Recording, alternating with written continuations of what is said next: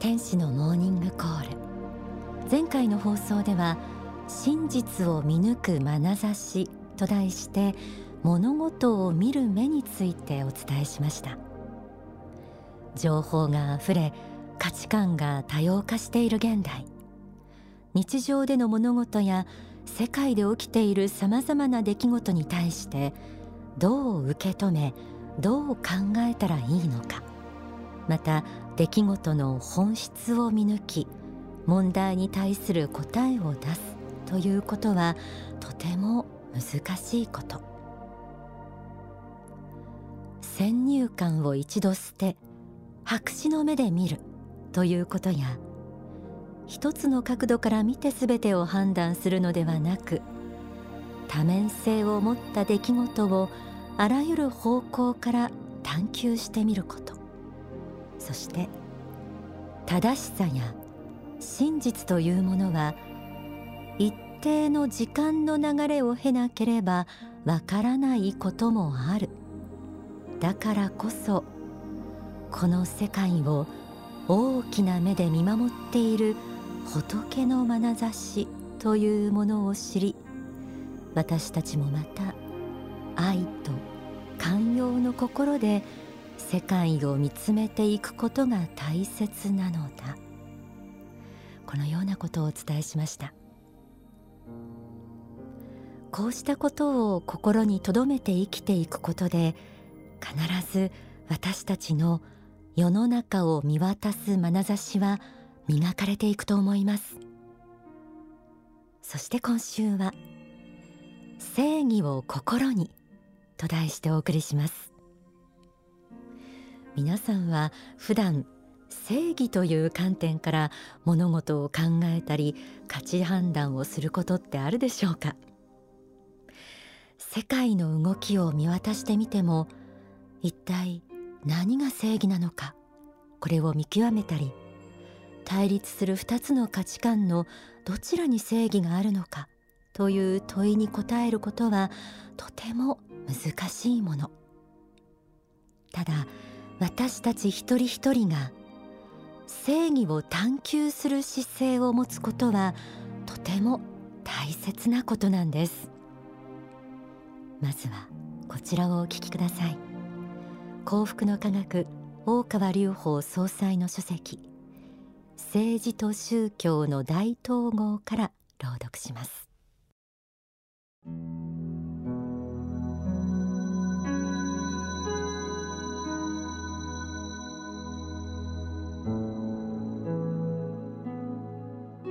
人間であるならば自分自身に常に問わなければならないことがあるのです。それは真理とは何か何が真理であるのか何が真実であるのかということです。人間はこの問いに一生答え続けなければならないのです。さまざまな学問や職業経験社会的事象の変化の中において何が真理であるのかということを常に自らに問わなければなりません。そしてそれは同時に何が正しいのかということを問い続ける人生でもあるわけです。世の中にはいろいろな考え方や行動の仕方があります。しかしあなた方一人一人はその中からいずれかのものを選び取らなければなりません。その基準は真理とは何であるか何が正しいのかということです。言葉を変えれば正義とは何であるかということでもあります。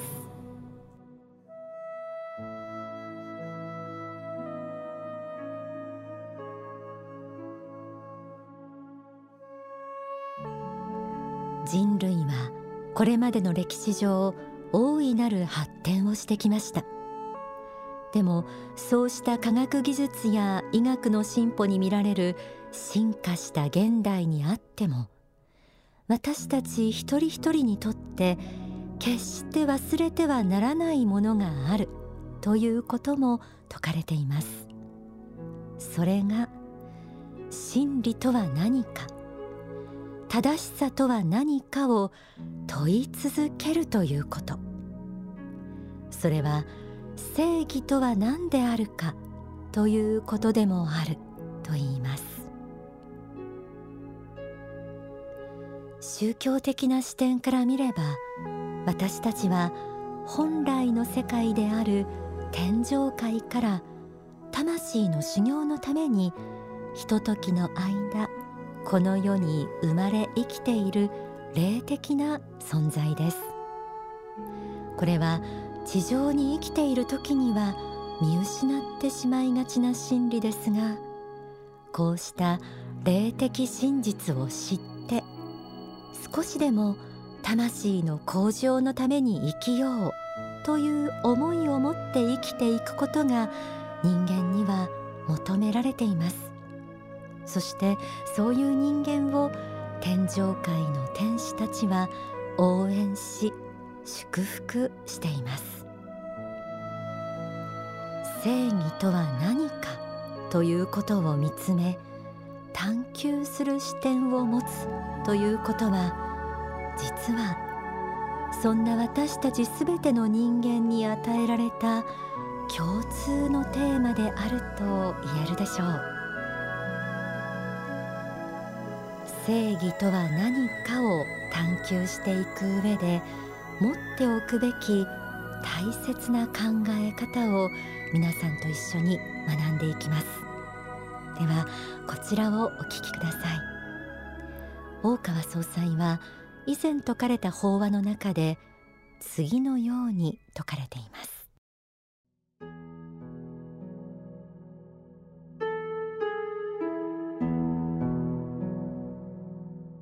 個人の幸福。私的幸福だけを考えている人にとっては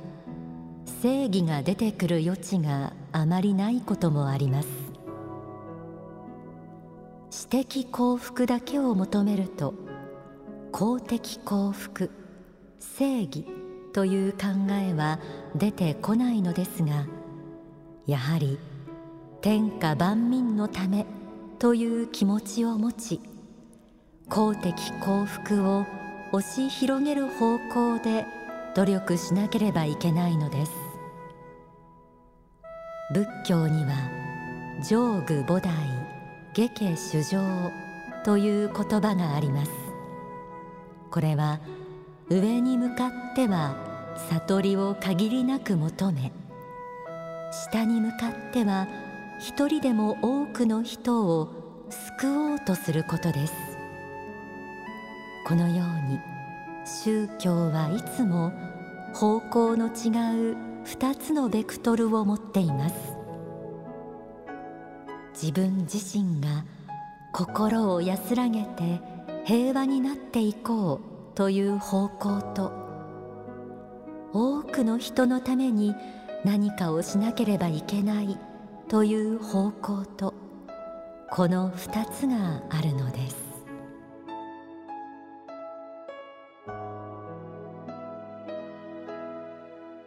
正義の探求は公的幸福を願う心から始まるということ。自分自身の私的幸福を願うと同時に公的幸福へと思いを向け視野を広げていくこと。それは自分自身の世界観を広げていく努力でもあるでしょう。難しいと感じる人もいるでしょうか。でもまずは関心を持ってみるというシンプルな心がけから始めてもいいと思います。同じ時代に生きているすべての人々が皆自分と同じように幸福を求めて懸命に生きている存在だと知ること。そんな些細なことから公的幸福を願う心。正義を追い求める心は育っていくのかもしれません。さらに正義とは何かを探求していく上で持っておくべき大切な考え方を書籍幸福維新からご紹介します。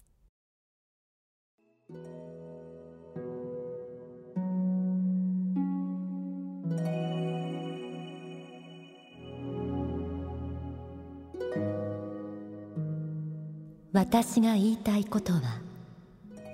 愛というものは単なる同情とは違うのだ。また愛というものは悪を増長させることではないのだ。ということです。愛という言葉は仏教では慈悲と言い換えてもよいでしょう。幸福の科学で説いている与える愛の思想は仏教では慈悲にあたるものだと思います。ただ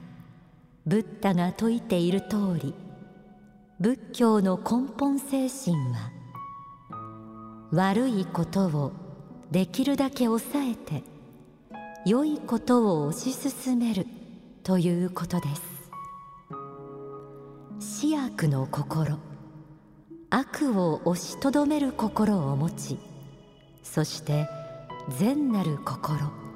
善なるものを推し進めるというのが基本精神なのです。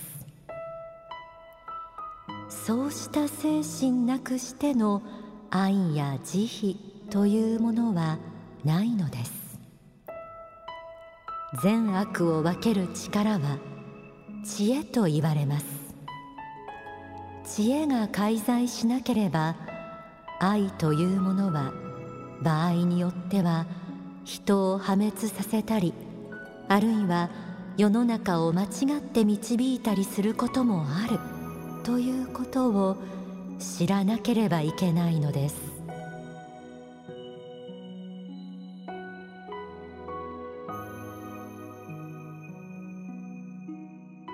同時代に生きる多くの人への関心と愛。それは正義とは何かを探求していく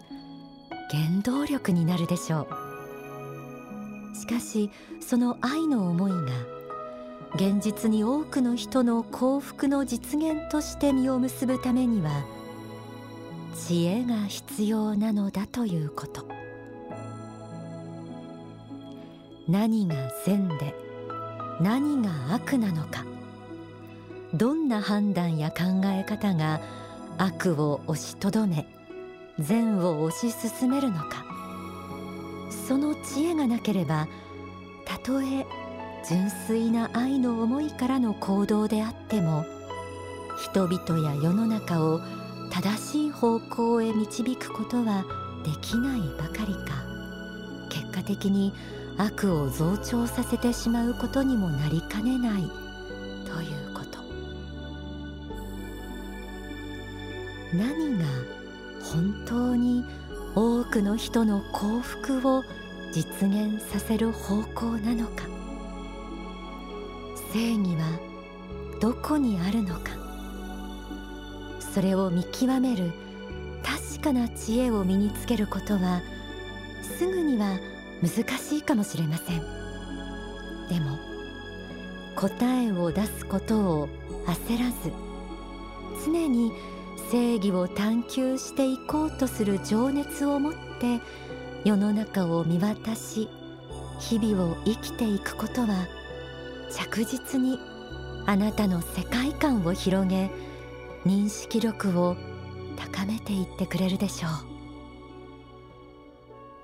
ではここで大川隆法総裁の説法をお聞きください。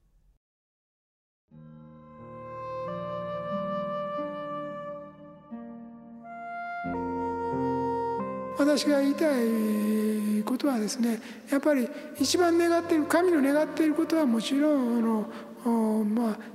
できれば人に残らず多くの人たちが幸福に暮らせるようになってほしいというふうに思っています。で政治の原理は例えばキリスト教の例えと引くならば100匹の羊がですねそのうちの1匹がまあ谷間に迷ってもですね残りの99匹を連れていくのがこれが政治の原理でで谷間に迷っている1匹の羊を救いに行くのが宗教の原理だというふうにまあまあ国際政治学者なんかもそんなふうに言ってることが多いんですけど私の説いてる宗教はちょっと違う面がありますね。99匹捨ておいても1匹だけ救えとは言っていません。1匹に対しても配慮しなければいけないけれども99匹だって守らなきゃいけない。まあ欲張りですけど。一応両方両方言ってますが だからあの、まあ、最大出すの最大幸福を目指しながらもそれから網から漏れるものもいるので網から漏れるものについては配慮はしなきゃいけないしかし網から漏れるものを中心に全部を組み立ててはなりませんということを言ってますね。それぞれの国の繁栄とそれから同時代における共存している関連のある国々が調和していけるような繁栄を神は願っています。それが考え方の違いにより対立したり矛盾を起こしたり激しい戦争になるようならやっぱりこれを調整して平和化していくための調整原理が働き始めます。このためにそれに戦争に反対する人が出たりあるいは悪なる者に対してはそれを打ち砕くための勇者として政治家やあるいは軍人として控えの天使が出てくることもありますいろんな形がありますけど何らかの形で終わらせようとする原理が働いています。ですから最大多数の最大幸福という、まあ、功利主義の原理もありますけどもできたら最大多数じゃなくて全員の幸福を実現したいと神は思っているこれに関して実現できないことに対しては常にいろんなあのリーダーを送り込んでそれを実現しようとして、まあ、いわゆる神のマネジメントが行われているなと地球レベルでそれを知っていただきたいということですね。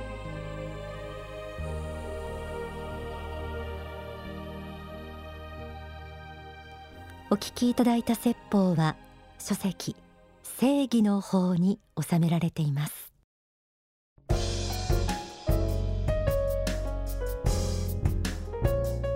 天使のモーニングコール。この時間はオンダソファー。え今日は正義を心にと題してお送りしてきました。大川総裁の法シリーズ最新刊がそう。正義の法です。えー、12月14日に発刊になったばかりです。早くもお読みになった方もあるかもしれませんね。国内外で起きた事件や難題への見解も示されていますし歴史についても日本だけでなく諸外国で起きた事柄に対して多角的な視点と深い考察からの見方考え方も説かれています。読んでいてですねこう知的探求心が満たされる感覚それともっと深いところに響いてくる何かが感じられると思います。少なくとも私はそう感じました。物事に対しての見解を得るという表面的な充足感だけではなくてこう皆さんが心の奥の方でずっと求めてきた何かが触発されるそういう感覚がこの正義の方で、えー、得られるんじゃないかなと思っています。その何かを皆さんなりに違うと思うので感じ取ってほしいなと思いました。でこうして私も今日正義をテーマに番組をお送りしながらですね善悪の価値判断とかこう何が正しいのかと考えることから逃げてはいけないと改めて思いました。それは今という時代を選んで生まれてきた理由にもつながると思ったからです。これだけ発展してこれだけ価値観が多様になって混迷もそれだけ深まっている現代だからこそ魂修行としてもダイナミックで深い魂の修行ができるそう思ってこの時代を選んで生まれてきたんだろうなということがこう正義の方を読みながらも心のどこかで、えー、感じたことなんですよね。えそしてこの一冊は幸福の科学がこう次の時代が来ている。そして新しい時代を作ろうとしていることを感じ取れる一冊でもあるのかなと思いました、えー、今やはり新しい時代というものを来てるんだということを感じてる人って多いと思うんですね。あの世界共通で。でそれをこうあの作り上げていくことに挑戦する、えー、そうしたこう意気込みというのもこの正義の方から感じる方多いんじゃないかなと思います。正義の方すでに発刊されています。ぜひご一読ください。